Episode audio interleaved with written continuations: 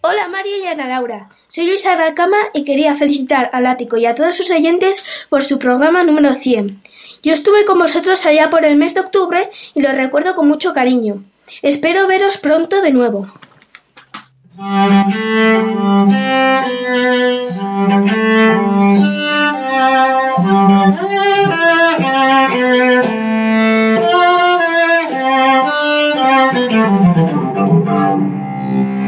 ¡Felicidades!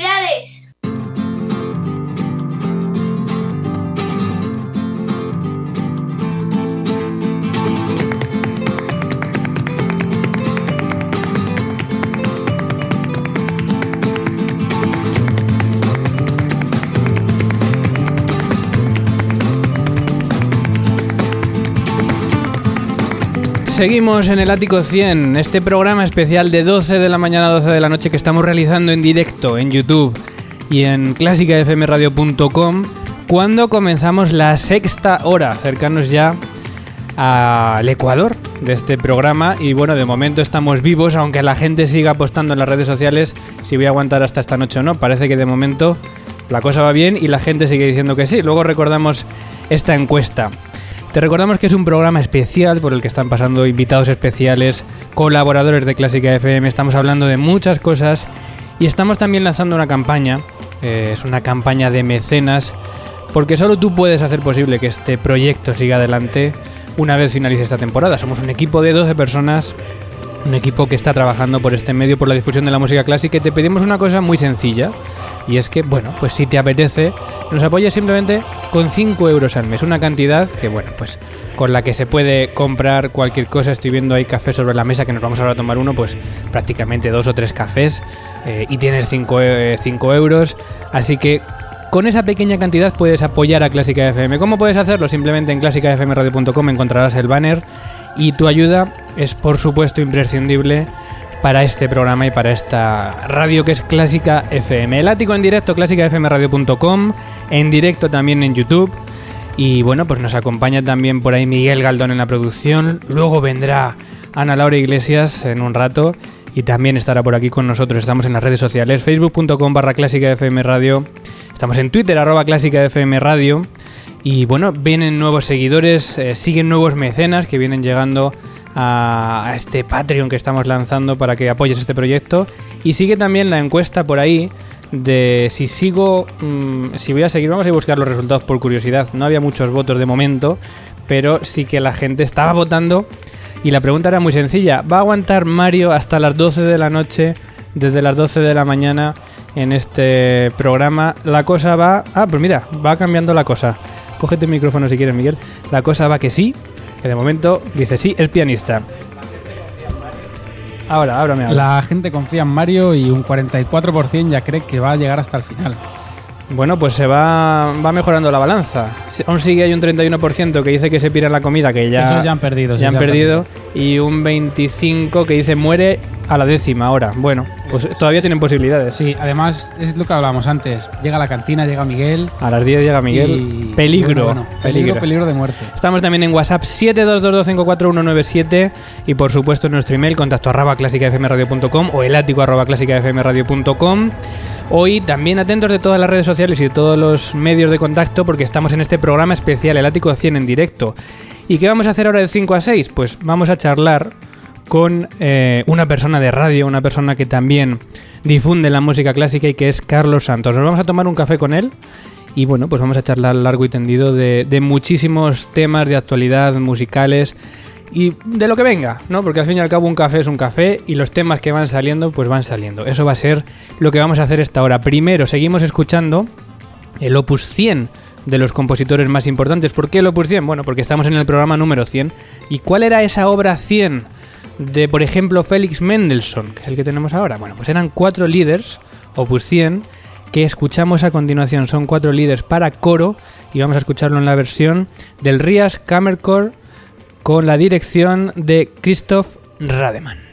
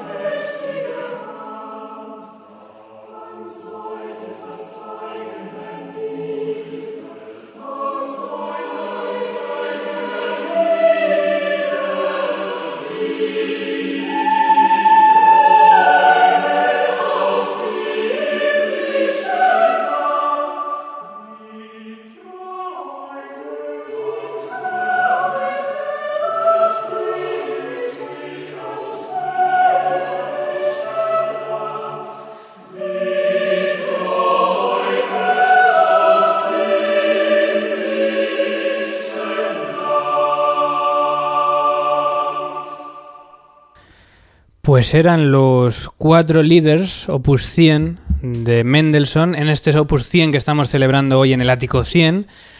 Y con ellos vamos a tomarnos un café. Clásica Café.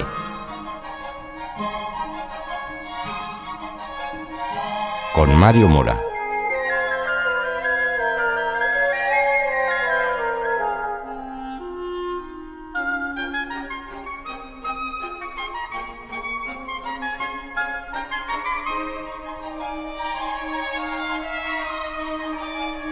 Hoy, Carlos Santos.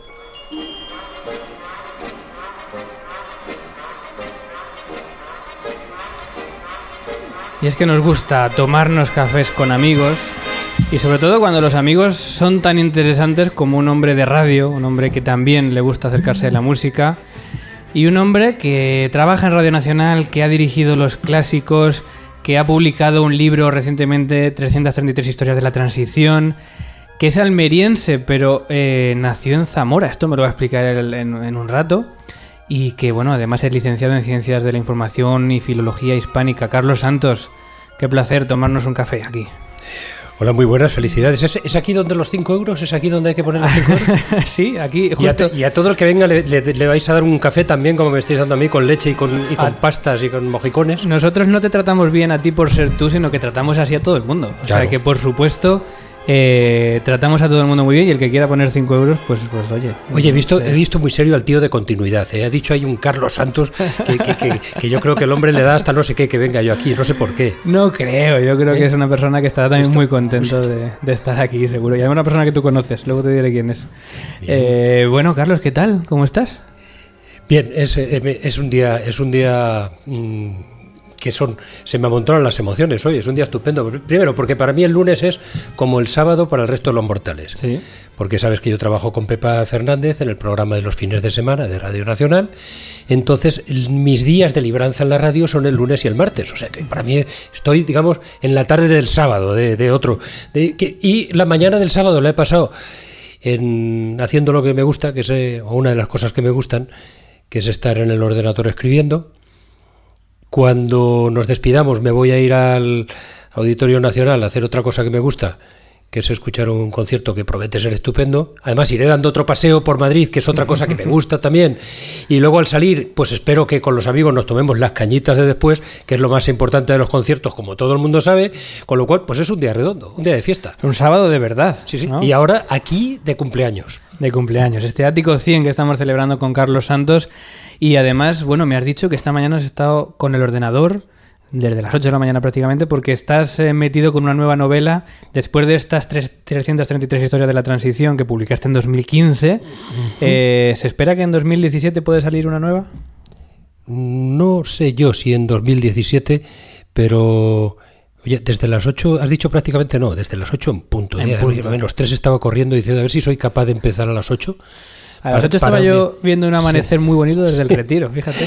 Pues eh, el, no lo sé, eh, no lo sé, porque una, eh, la, las 333 historias de la transición es, como sabes, un, un, un ensayo, es, Hombre, es un libro divertido de leer, pero porque la palabra ensayo también como que echa para atrás, ¿verdad? Es, hay palabras como música clásica que hay gente que le echan para atrás, o palabras como ensayo que echan para atrás, pero en realidad es, es, bueno, es, un... Yo creo que los que hemos leído este libro... Es un problema de sonido. No sé cómo, no sé si puede titular ensayo o no, pero son eh, mini capítulos, ¿no? Mini historias sí. y tú cuentas eh, mejor que nadie lo que sucedió en esta transición, que para muchos es algo tan lejano, ¿no? Pero que sigue afectando a la política de hoy en día. Oye, ¿cómo está la política española, no?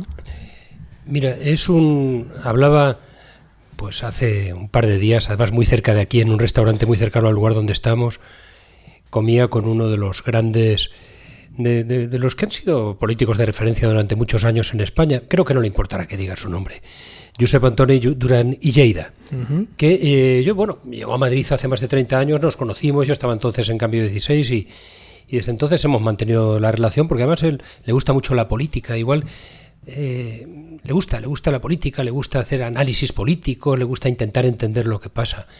Y me decía que ahora, dice yo, me sigue interesando mucho la política con mayúsculas, pero muchos días cojo la tele y, la corto.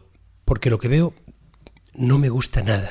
O sea, el día a día de la actualidad política es, es, muy poco interesante. La letra pequeña es muy poco interesante. Cuando esa letra pequeña consiste en, en, en, ver quién es el gallo que más estira el pescuezo en el corral o en, o en la política de siglas de toda la vida, de quítate tú para ponerme yo, pues claro, a estas alturas de la vida y de la crisis y, pues, pues no nos interesa nada ninguno. Nos interesan los grandes asuntos de los ciudadanos y el ver si ahí hay alguien alguna vez que sea capaz de entendernos y de representarnos con decencia. Pero tú crees que a la gente no le interesa todo lo que está pasando? Porque yo creo que está más conectada que nunca a la actualidad, ¿no? Influye también el que algunos medios están haciendo de la información política un espectáculo, como por ejemplo el fútbol. Cuando hablamos del fútbol, que originariamente era un deporte. ¿Quién se acuerda de eso, no? Claro, eh, sigue siendo un deporte para los chavales que se que quedan para jugar un fin de semana en el, en el estadio de su barrio, pero, pero eso que vemos por la televisión es simplemente un espectáculo audiovisual que mueve muchos millones y el, y el lenguaje narrativo de los medios de comunicación es también desde hace muchos años el del espectáculo incluso ya desde los 80 el del suceso, que fue un poco la aportación que hizo en su momento un histórico de los medios que era José María García.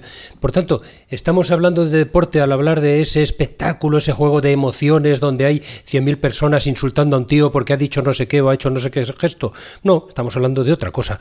Y con la política a veces también pasa eso, que tiene una dimensión espectacular, audiovisual y últimamente también virtual, que, a pesar de la palabra virtual, desvirtúa lo que al final es este juego, que es que hay unos señores ahí representándonos a los demás, gestionando nuestro parné, gestionando nuestros intereses y, y, en fin, defendiendo el interés público teóricamente. Pero no me digas que para los que sois periodistas eh, y habláis de política, no es un periodo más interesante que hace 10 años.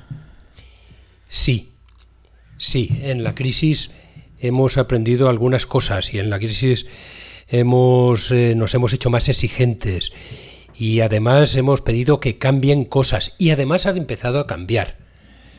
Sabes que esta crisis que estamos viviendo ya desde hace ocho o nueve años empezó como una crisis financiera internacional, eso decían entonces, se convirtió en una crisis económica, derivó en una gravísima crisis social que afectó muchísimo a la vida de, de todas las familias, yo creo, de España y que sigue afectando a muchas de ellas eso provocó diversas sucesivas crisis políticas, también algunas crisis territoriales que siguen siendo noticia, y en medio de eso, pues advertimos que existía una crisis de liderazgo. Es decir, que mirábamos ahí y decíamos, oye, ¿quién hay ahí defendiendo mis intereses? Y los que había no nos gustaban, o no acertaban con las teclas adecuadas, o no daban las respuestas que esperaban los ciudadanos, y entonces, bueno, pues las demás crisis no las hemos sabido resolver, pero esa se ha empezado a resolver, si te das cuenta de 10 años a esta parte, pues hemos cambiado de rey, de presidente de la patronal, de, de presidentes de prácticamente todos los partidos políticos.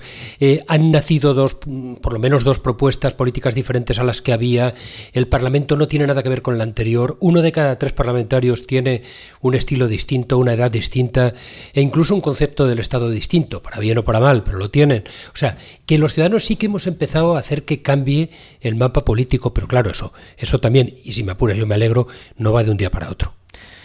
Mm, el mapa político es interesante sin duda, ¿no? Eh, y los que, por ejemplo, no solemos seguir la política de cerca, eh, se ha hecho hasta interesante. Es decir, uno ya siente la tentación de conectar con la radio, ver la televisión, a ver qué está pasando, porque día a día cada uno de los partidos dan noticias. ¿Es apasionante para un periodista o es cansado que siempre sea el tipo de noticias igual? Mm, ahí vuelvo a la casilla de salida. Las noticias que vemos cada día no siempre tienen que ver con lo que realmente es interesante para los ciudadanos. Una pelea de poder, una disputa de a ver quién, eh, quién está marcando con más gracia el territorio, y he dicho marcando, por no decir el término zoológico adecuado. Eh, las eh, disputas por el poder puro y duro o las falsas, las falsas historias, falsos escándalos exagerados, disparatados, por ejemplo, pues la noticia de ahora mismo, de estas horas, que hay un líder político en un juzgado por un, por un acto político, dicho sea de paso. Uh -huh. Que eso es ya de por sí inusual, el que tenga que prestar declaración ante el juez a alguien por, al, por un hecho político.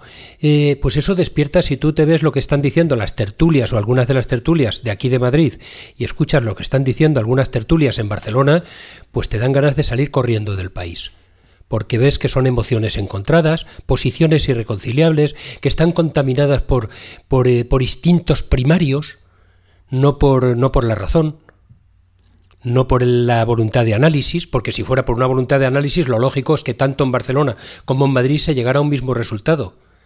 Sin embargo, no, hay unos juegos de emociones encontradas. Oiga, pues mire usted, para eso pues yo paso de oír estas tertulias y prefiero poner clásica FM radio y escuchar y escuchar música donde sé que hay muchas muchas horas detrás de sensibilidad, de esfuerzo, de conocimiento, de emociones positivas, porque al final no se nos tiene que olvidar que, que los protagonistas de la historia no son esos políticos que salen en los medios, somos nosotros, los individuos y de quien tenemos que fiarnos es de nosotros mismos, de los individuos, y a quien tenemos que mirar no es tanto a esos que aparecen ahí, sino a nosotros mismos y pensar, oiga, ¿qué quiero yo? ¿Qué espero yo? ¿Qué me gusta a mí? Es decir, ver la historia con espíritu crítico y no olvidarse de que los protagonistas de esa historia somos nosotros. Entonces, cuando te pasa eso, pues de repente te acuerdas de que nosotros somos capaces de hacer cosas preciosas. Hace poco más de una hora ha estado por aquí otra periodista, en este caso, Marta Ruiz, su directora de la linterna de COPE, y le preguntaba una pregunta que te hago a ti. Pone en orden de más preocupación, ¿América, Europa o España? Eh, empezaría por Europa. A mí me parece que porque donde está el problema está la solución. Es decir, a mí me preocupa lo que está pasando en Estados Unidos, además por lo que significa que en una democracia con una cultura democrática propia como tienen en Estados Unidos, que no es exactamente igual que la que tenemos en Europa, pero es una cultura democrática, sean capaces de generar según qué monstruos políticos, pues eso es lo que me preocupa. No me preocupa en sí el señor Trump, me preocupa todo lo demás pero el señor Trump por sí mismo puede, puede ser preocupante, porque la verdad es que ves que es también en sus decisiones ajeno a eso que nosotros creíamos que es la razón. Por tanto, me preocupa lo que está pasando en Estados Unidos, me preocupan algunas de las cosas que están pasando en España, pero parte de la solución de eso que me preocupa en Estados Unidos y buena parte de la solución de lo que me preocupa en España está precisamente en Europa. O sea, cuando miras ahí y preguntas, como aquel que estaba caído en el barranco, ¿no? Y le, le decían, déjate, ah, que estoy aquí, ¿hay alguien ahí? Y decían, sí, mira, soy Dios, nuestro Señor, eh, ah, ¿eres? Sí, déjate caer. Y, entonces un coro de ángeles y arcángeles con sus alas eh, lograrán mover el aire y te traerán aquí arriba. Y entonces el tío dice, mira, y, dice, ¿y no hay alguien más? es decir, nosotros en estos ocho años muchas veces hemos hecho esa pregunta, ¿y no hay alguien más? Claro, a veces da la impresión de que no, de que no hay nadie más. Bueno, pues sí hay algo más. Europa es algo más. Europa es, es, una decisión colectiva de muchos millones de personas, de muchas décadas de historia. Es, en Europa puede estar la respuesta a muchos de los problemas y en Europa está esa política democrática que algunos erróneamente creen viejuna y que es un invento en términos históricos muy reciente. La política democrática existe pues desde hace un par de siglos, desde que existen las naciones-estado tal y como las conocemos y, y de hecho solo se practica en un pequeño porcentaje de los 200 países de la Tierra. O sea, hay muchísimos países de la Tierra, más de 150, donde se darían con un canto en los dientes de poder tener una, democracia formal como la que tenemos aquí, o como la que tienen en Francia, o la que tienen en Gran Bretaña, o en Bélgica, o en países cercanos. Por tanto, eh, en esos países está parte de la respuesta a los problemas económicos, a los problemas financieros y a los problemas de cultura política que estamos viviendo ahora. Pero claro, ¿cómo se soluciona un problema como por ejemplo que la, más de la mayoría de Gran Bretaña vote el Brexit, que quizá ahora en las próximas de Francia más de la mayoría vote por, por un extremo? Eh, al fin y al cabo no es problema tanto de los políticos, sino de la sociedad. Bueno, cuando ocurra eso en Gran Bretaña veremos que, que no es para tanto. Y igual le ocurre en Francia, que ya veremos y quizá pensemos que no es para tanto. O sea, el, Claro, cuesta trabajo pensar que lo de Trump no es para tanto, porque vemos que a diario él intenta que sí sea para tanto. Es que, claro, es que nunca habíamos visto a un presidente tomar decisiones tan ajenas a lo que creíamos que era la razón hasta ahora, ¿no? Pero, y ojo, con ciertas tentaciones peligrosas como desactivar a otros poderes del Estado como de la justicia. Eso es lo peor de todo, claro. Y eso sí que lo tiene en común con lo que quisieran aplicar otros en otros países. Pero lo de Gran Bretaña, una decisión soberana con referéndum y tal, pues oiga, pues ya verán. Eh, hay cosas que no pueden evitar, que es estar donde están, son los lazos reales entre las personas que existen, son las leyes que rigen en Europa desde hace 60, 70 años, que son las que rigen en Gran Bretaña y que rigen muchas cosas de la vida cotidiana de allí. ¿Qué van a hacer? ¿Cambiarles una luna? Pues ¿por qué? ¿Para qué? ¿Para luego volverlas a, para luego hacer un nuevo pacto con Europa que sea casi más estrecho que el que existía antes? Bueno, ya veremos. O sea, si están debidamente representados los británicos por gente a la que están apoyando en las urnas y en el Parlamento, pues no hay por qué tener miedo a que hagan lo que crean ellos que tienen que hacer. Tiempo habrá luego de reanudar los lazos que haya que reanudar. Pero por eso, ante eso también la respuesta tendría que estar en lo que queda de Europa, que es mucho, y ver y, y buscar las soluciones. Es inevitable tomarse un café con Carlos Santos y hablar de política porque, bueno... Ya me gustaría a mí que lo evitáramos, ¿eh? Yo pensaba venir a hablar de música y de Vamos la vida a dejar y la política si quieres. Y cuéntame primero qué estás escribiendo. Estoy escribiendo una historia de los 80, de los años 80. Es, eh, todavía ando por ahí de plaza en plaza hablando de la transición. Bueno, yo creo que eso va a seguir para toda la vida, Sí. ¿sabes? Porque la transición política es un periodo irrepetible, interesantísimo, sobre el que se oyen también muchas tonterías. Y entonces, pues, pues de vez en cuando los que estábamos allí nos preguntan y, y a eso me dedico. Buena parte de mi vida consiste en ir de aquí para allá hablando de la transición. Pero mm, en lo que tú, además de fenómeno colectivo y de protagonismo, de fenómeno coral, pero como el libro este ha funcionado muy bien y eh, ya va por la cuarta edición, pues la editorial pues me pidió que escribiera algo sobre los 80. Y llevo ya bastante tiempo, un año, trabajando en un libro sobre los 80. Y a medio camino pensé que no quería utilizar la misma fórmula que en el anterior y, decidí que los 80, que son unos años diferentes, son, no son, en los 80 hay más lírica que épica. Y hay, y hay otra, importa más lo que pasaba en la superficie de la sociedad porque es casi la piel de la sociedad. Eh, hubo, fue una época en la que todo el mundo estaba viviendo a flor de piel. Fueron unos años, a mi modo de ver, muy felices, es decir, en términos generales, ¿no?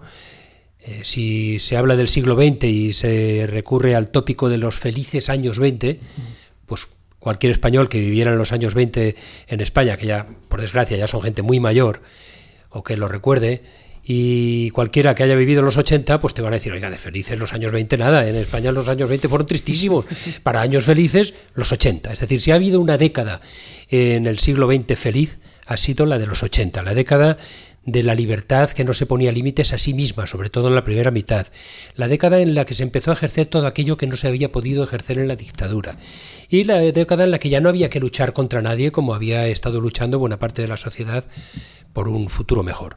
Entonces, en los 80 son unos años mmm, con sus complicaciones, con sus... Hombre, yo al escribir este libro estoy intentando buscar respuesta a preguntas que nos hacemos ahora. Oiga, ¿cuándo empezó a fallar el mecanismo? ¿Cuándo empezaron a distanciarse los ciudadanos de sus representantes? ¿Cuándo empezaron a, hacer aguas las instituciones democráticas? ¿Cuándo...? Bueno, pues yo intento buscar esas respuestas desde el principio, porque ese cuándo no es en la transición, es posterior. La transición creo que fue una obra colectiva muy bien hecha. De casualidad, pero muy bien hecha. O no de casualidad, es que había millones de personas remando en la misma dirección. Entonces, el resultado fue el que esas personas querían. Pero luego ya hablamos de una democracia consolidada, entonces sí que busco esos, esos mecanismos del sistema que pudieron empezar a fallar, pero por otro lado no puedo evitar contar ese, esos episodios de alegría colectiva, de crecimiento continuado, de gente a la que cada día le iba mejor en la vida, de, en fin, cosas que están a flor de piel, del ejercicio de la libertad.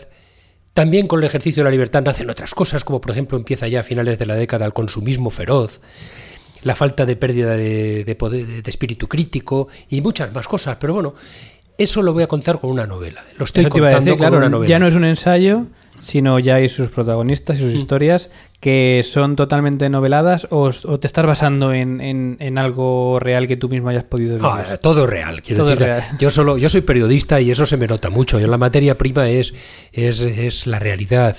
Eh, yo ahora estoy en una fase que es un poco, tú ves la, los los yacimientos arqueológicos cuando están intentando reconstruir una zona, pues lo que hacen es ir sacando todas las piedras y las numeran. Y, lo mismo cuando aquí en Madrid pues tienen que hacer una rehabilitación de un edificio, cuando hicieron en mi casa arreglaron el tejado y quitaron todas las tejas que eran muy antiguas, entonces las quitaron todas y las numeraron. Y luego, claro, al ponerlas, pues iban poniendo las viejas con algunas nuevas que hubo que poner para que se sustentara el, el tejado. Y yo, yo es un poco lo mismo lo que estoy haciendo, es coger todas las piezas de ese yacimiento arqueológico que empiezan a ser ya los años 80, todas aquellas que están a mi alcance encontrar o recordar y eh, las voy numerando y a partir de ahí las estoy ensamblando con forma de novela. Podía haberlas ensamblado con forma de ensayo como el otro libro, pero va a ser con forma de novela, con unos personajes mínimos suficientes como para, para que haya una relación entre esas piezas. Pero ya está, o sea, a mí mi concepto de novela es bastante básico, con todos los respetos que me perdonen, pero no sé, lo que a mí me gusta de la gran novela del siglo eh, español es, por ejemplo, Galdós, que Galdós lo que hacía era recorrer la historia pues a través de unos personajes también un tanto básicos. El Galdós habló de los episodios nacionales, pero lo importante es contar esa historia, no, no el planteamiento, el nudo y el desenlace. Eh, ¿Sabes? O sea, yo no tengo capacidad para hacer enigmas, pero sí tengo capacidad para, para, mm, para recordar, tengo capacidad para valorar los elementos que constituyen una realidad. Carlos, yo siempre te había relacionado con Almería y supongo que mm, ocupa la mayor parte de tu corazón. Pero ¿qué parte ocupa Zamora? Que al fin y al cabo es la tierra donde naciste, ¿no?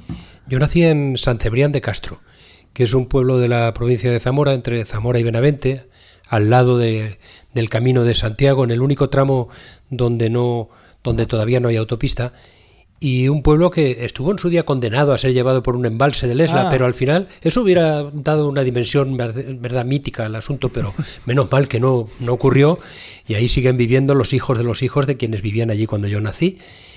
Pero en San Cebrián de Castro yo no tenía raíces. Mi padre era de Salamanca, mi madre es gallega del barco de Valdeorras, mi padre estuvo trabajando allí durante más de 20 años y allí nací yo por casualidad, pero yo no tenía abuelos, ni tíos, ni nada. Entonces, cuando a los ocho años nos fuimos, mi padre se fue a Almería con toda la familia, echamos raíces en Almería. Entonces yo me he criado en Almería.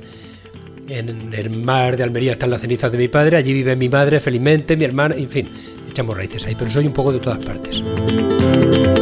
Estamos tomándonos un café con Carlos Santos y vamos a darnos tiempo con Camarón a comernos una pequeñita palmera. 1979, La leyenda del tiempo. Sabía yo que la conocía. Un disco que en aquel momento muchos flamencos no supieron, no supieron valorar y algunos de estos que siempre los hay, ortodoxos más papistas que el Papa, mm, pensaban que eso era un atrevimiento y no se dieron cuenta de que ese disco, sumado al que en 1973 había hecho Paco de Lucía, entre dos aguas, fuente y caudal, pues estaban haciendo una revolución en la historia de la guitarra y en la historia del flamenco y en la historia de la música popular, pues como, como nadie más ha sido capaz de hacer. No podría haberla yo presentado mejor esta música.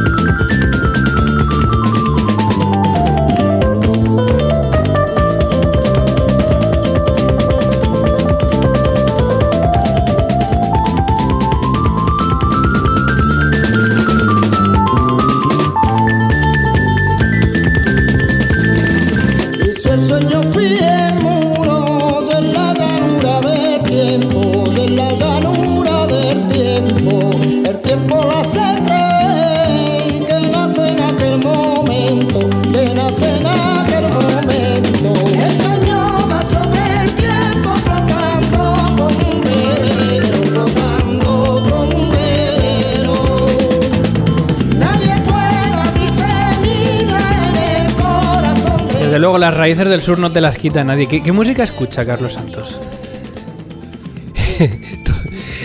Escucho menos de la que quisiera para empezar, o sea, ¿No, no escuchas cuando escribes? menos de la que querría.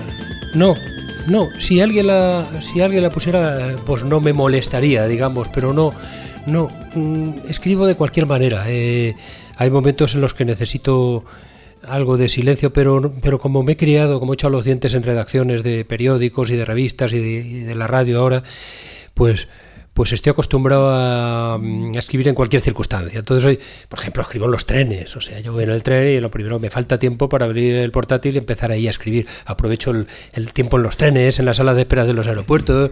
Eh, a veces estoy enfrente de la tele con el ordenador puesto, bueno, cada vez, yo creo que últimamente todos estamos igual, enfrente de la tele, cada uno, uno se sienta enfrente de la televisión como si fuera el piloto de un, de un, de un gran avión, ¿verdad? Con un montón de pantallas delante, la de la del iPad, la del móvil, la propia pantalla de la televisión, el portátil a veces, y estás haciendo un poco de todo a la vez. Entonces, eh, yo escribo de cualquier manera, no necesito un especial ambiente de concentración. Hay fases en las que sí. Por ejemplo, ahora te contaba que estoy escribiendo, estoy ya en la fase final de un de lo que va a ser una novela y me doy cuenta de que necesito, digo, bueno, pues un día me voy a tener que ir a algún lado, sobre todo porque me gustaría que el texto final fuera una cosa pues mm, iba a decir la palabra divertida, ¿por qué no? El Quijote es divertido, ¿no? Pues, pues divertido. Me gustaría que el texto final fuera, fuera divertido sin dejar de ser serio. El Quijote es un- la mejor novela del mundo, pues fíjate, era una nove- novela muy seria pero divertida. Y claro, ese toque también de, de un cierto desenfado a una narración, eso también te exige unas circunstancias, de- digamos, casi anímicas un poco especiales. Eso ya sí que no puede ser de cualquier manera. Tienes que estar de buen humor, tienes que haber andado un poco por el monte, te tienes que haber tomado unas cañas con los amigos, yo qué sé. Tiene que haber un viento un poco más favorable. Eso ya es más difícil hacerlo de cualquier forma. Pero pero buscar las piezas y numerarlas como los arqueólogos, eso sí que lo puedes hacer en cualquier circunstancia. Entonces, la música no me molesta, pero no, no tengo la costumbre. ¿Y el piano lo sigues tocando? Claro, lo, no, yo lo sigo estudiando, yo no, yo no toco el piano. Yo Lo soy, tienes en casa allí, ¿no? yo soy estudiante de piano. Bueno, yo aquí cuando he llegado a la, a la redacción de Clásica FM Radio me ha dado muchísimo sentimiento porque está justamente en el mismo edificio donde eh, ha estado durante muchos años Maese Pedro, que es la escuela de música de, de la que yo eh, iba a decir he sido alumno, sigo siendo alumno, porque, bueno, al final Maese Pedro no ha sobrevivido a la crisis al cabo de más de 30 años, pero realmente me, yo me he quedado colgado de la brocha. No se me pasa por la cabeza poder ser alumno de otra escuela que no sea Maese Pedro. Los profesores están ahora repartidos por otras escuelas de Madrid, pero a mí me cuesta mucho trabajo dejar de ser alumno de Maese Pedro. La fundó en 1980 eh, José Luis Temes, la ha dirigido durante mucho tiempo eh, Alfonso Casanova, y yo ahí he sido muy feliz, eh, siendo eterno alumno de música de Maese Pedro. Primero estaba al lado de la Cibeles, luego estuvo al lado de Alonso Martínez y los últimos años estaba aquí al lado del Congreso de los Diputados. Pero para que te hagas una idea, porque yo aunque soy pues, jovencísimo, ¿no? Somos prácticamente de la misma edad tú y yo, Mario. Sin embargo, el día 23 de febrero del 81, el día que entró Tejero, pues yo estaba ahí dentro del Congreso como periodista, pues esa mañana yo venía de clase de guitarra en Maese Pedro, que entonces estaba en Marqués del Duero, al lado de la Cibeles. Y yo venía con la guitarra metida en el coche, en el portaequipajes, y aparqué ahí, porque entonces en el año 81 se podía aparcar en cualquier sitio en Madrid. Y no pasaba nada. Y no pasaba nada. Aparqué ahí al lado, en la calle Prado, y, y me metí en un congreso donde vinieron luego estos individuos, ¿no? Y entonces ya era alumno de Maese Pedro en el 81, o sea que fíjate que de años. Y lo han cerrado, y entonces yo de momento, de momento, me da no sé qué buscarme otra. O sea que si no eres concertista internacional es porque no has querido, ¿no? Pues desde el 81 dando clase. Sí, no, bueno, pero yo empecé primero con la guitarra, luego con el solfeo y ya con el piano empecé unos cuantos años más tarde. Y yo nunca he, y no soy concertista internacional, ni concertista, ni toco el cumpleaños feliz ni nada. Ni siquiera, pues, hombre. Porque soy el peor, soy el último estudiante de la transición y el peor de la historia. y el peor estudiante de la historia. O sea, soy un estudiante que no estudia. Es decir, yo no hago lo que hay que hacer, que es para estudiar hay que hacer dos cosas muy claramente. La primera es estudiar, es decir, estudiar con regularidad, dedicarle por lo menos una hora y media al día. Y ya en caso caso extremo, por lo menos tres cuartos de hora al día. Y hay otra cosa que hay que hacer, que es no hacerse trampas en el solitario. Es decir, nunca pasar al compás siguiente si no tienes claro ese compás en el que estás. Entonces yo me llevo haciendo trampas 30 años y además no estudio hora y media al día porque tengo que escribir libros, tengo que trabajar en la radio, tengo que tomarme cañas con los amigos, tengo que salir por ahí por el monte, tengo que ir a conciertos, tengo que estar aquí hablando contigo. Total que al final estudio menos de lo que, de lo que tendría que estudiar. Y, pero ¿qué ocurre? Que en sí mismo esos años que le he dedicado al estudio de la música me han cambiado completamente mi vida. O sea, yo soy otra persona gracias a eso. Soy, creo que gracias a eso, lo que yo pueda tener de buena persona es por la música. Eh, me ha enseñado a sentir de otra manera, a medir el tiempo de otra manera, a hablar de otra manera. Yo no creo que estuviera trabajando en la radio si no fuera por, por las horas que he dedicado a estudiar piano. No creo que me atreviera a hablar en público si no fuera por las horas que he dedicado a la música. Y no creo que disfrutara tanto con la música como disfruto si no fuera por las horas que he estudiado música. Y desde luego no habría tenido la cara dura de eh, asumir la dirección de los clásicos que tú has hecho referencia hace un rato en Radio Nacional, si no fuera porque, bueno, pues tenía una cierta formación musical detrás. Lo que no quiere decir que, que sepa escribir bien la palabra Mendelssohn. No es fácil. Eh, ¿Cuándo fue el último día que sonó el piano de tu casa? Esta mañana. Esta mañana, o sea que sí que sigues regularmente, por lo menos relajándote con él. Sí, porque te voy a decir una cosa que no saben nada más que mis amigos íntimos. Se queda aquí, no te preocupes. El protagonista de la historia de los 80 que estoy escribiendo fue un personaje real, es un personaje real, que fue, ya no existe, que era pianista. Entonces, eh, esta mañana, cuando estaba rememorando algunos pasajes de su vida, que es la mía y que es la vida de España en los años 80, en particular la vida de Madrid, pues bajé al piano y, y un poco toqué, así como yo. Yo escribo con en el teclado del ordenador con tres dedos y el piano pues también con tres dedos, ¿no? Pero el y entonces pues una de las piezas que tocaba este pianista pues la estaba ahí intentando sacar, ¿sabes? Que era una, una cosa muy curiosa, una, un, un tema folclórico eh, venezolano, se llamaba Barbacoa, que él tocaba a un ritmo vertiginoso vertiginoso. Y entonces, bueno, pues de repente me he acordado y lo tengo yo, jamás en mi vida lo he oído en, en un disco, el otro día lo busqué en el archivo de Radio Nacional y vi que estaba, pero, pero mm, tocado por gente con guitarra y con voces, pero él lo tocaba el piano con un ritmo vertiginoso. Entonces bajé y lo estuve buscando, barbacoa.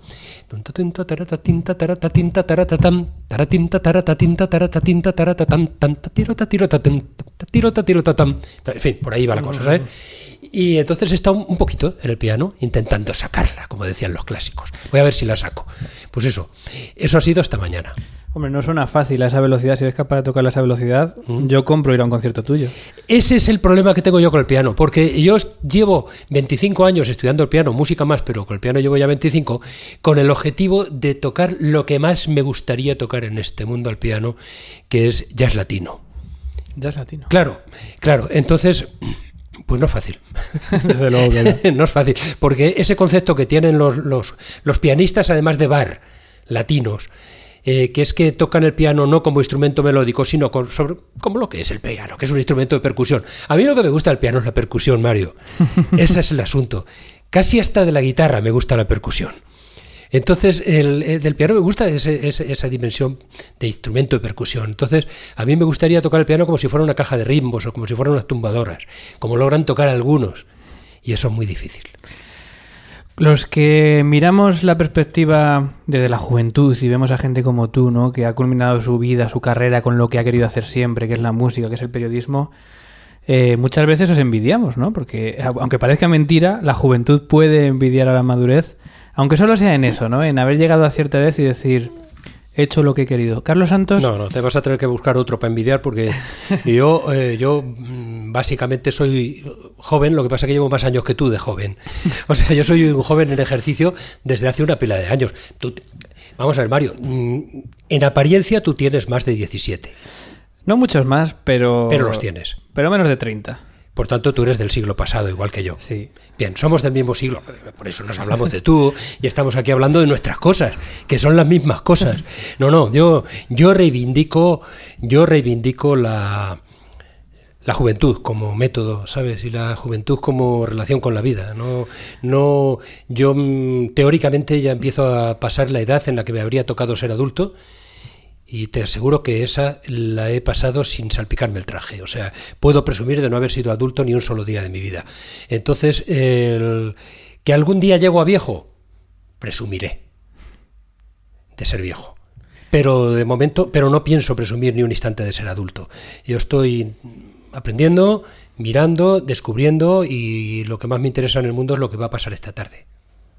Pero si tú miras em, tu juventud y tu larga juventud desde la perspectiva del hoy en día, ¿sientes que has hecho lo que has querido en la vida? No, mira, hablábamos ahora mismo de una de las cosas que quiero en la vida y todavía no la he hecho, que es tocar piano. Bueno, si lo haces. Cada uno lo hace, no todo el mundo tiene que tocar el piano para... Es que van cambiando las cosas que quieres en la vida.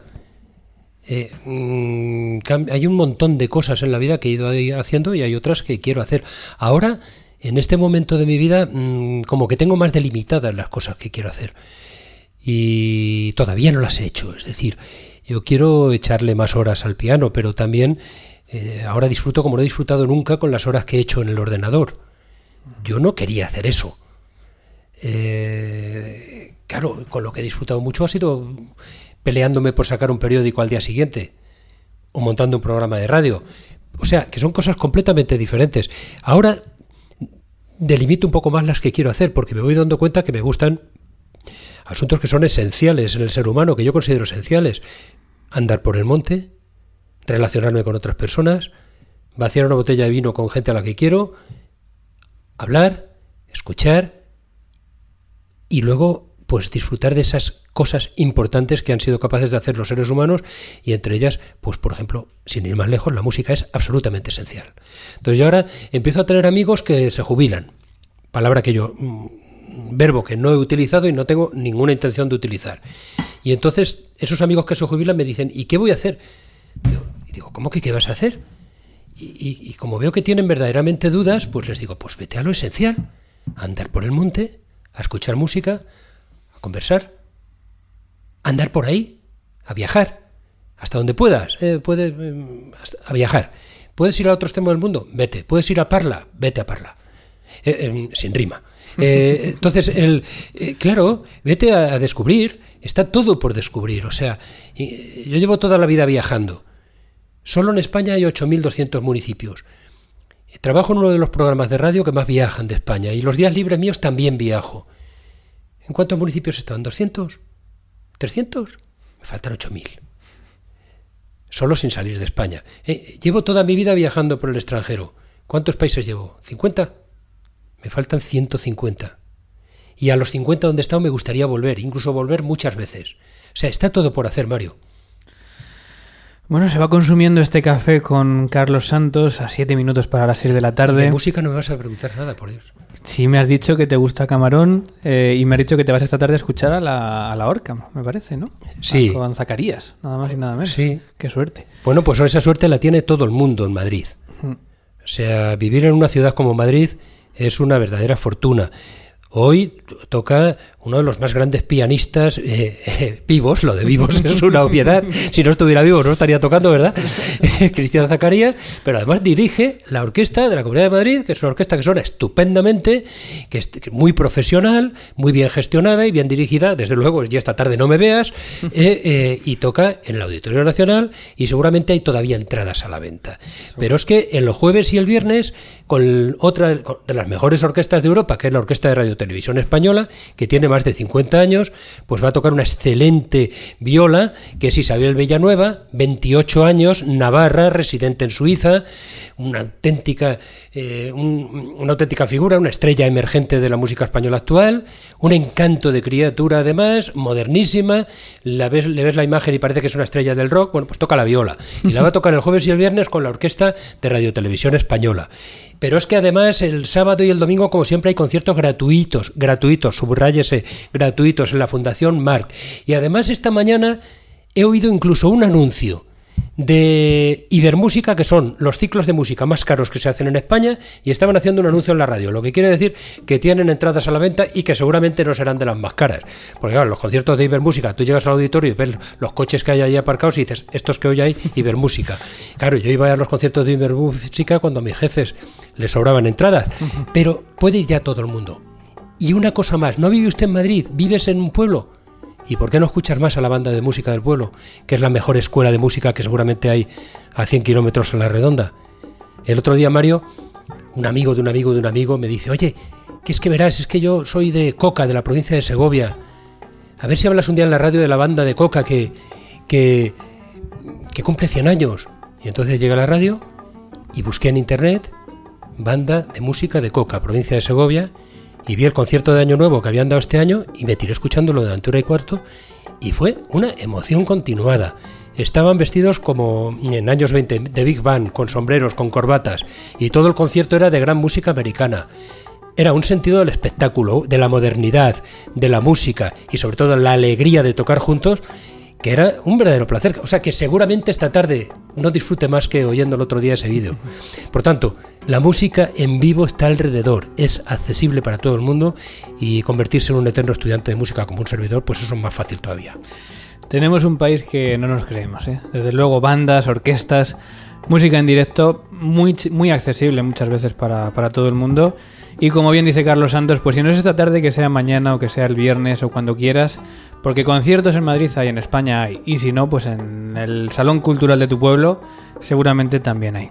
Y si no, en clásicafmradio.com. Exactamente, ahí siempre hay música, y además buena, o sea que, que eso no te lo puedes perder. Carlos Santos, me ha encantado tomarnos este café. Eh, suerte con la novela, que disfruten mucho de la música y de la vida. Venga.